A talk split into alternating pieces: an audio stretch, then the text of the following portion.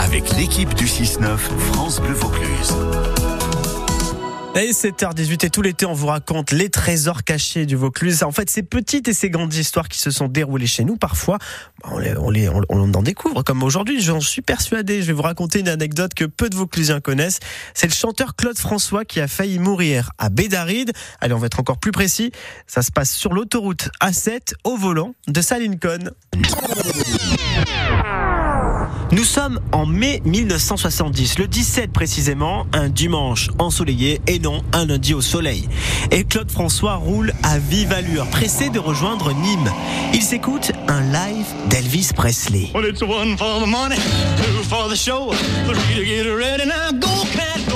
Dans la voiture, il y a, huit haut-parleurs tout autour, donc vraiment j'étais entouré par le son, j'adore ça. Quand soudain, son pneu éclate à hauteur de Bédaride à l'époque, le chanteur raconte son accident dans une interview fascinante tirée de l'émission de radio Bande à part que Lina a archivée. Quand la roue a explosé, l'arrière s'est présenté vers l'avant et la gauche de la, de la voiture se soulevait pour, pour faire pour culbuter, pour faire les tonneaux.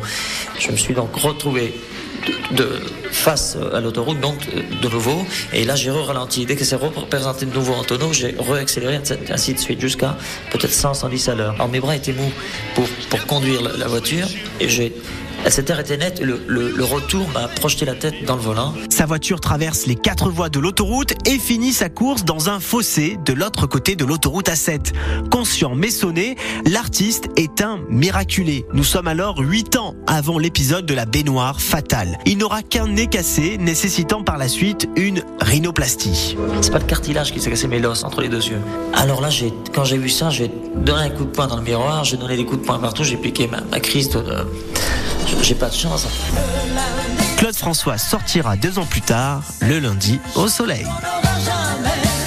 Chaque fois c'est pareil. Sacré Clo-Clo, hein. 7h20 sur France Bleu Vaucluse. Demain, je vous raconterai l'histoire euh, fabuleuse du facteur cheval qui allait tous les matins au sommet du Mont Ventoux pour euh, amener le courrier à l'observateur. Vous allez voir, c'est une formidable tranche de vie. 7h20 sur France Bleu Vaucluse. Bienvenue et bon réveil. Vous êtes au bon endroit.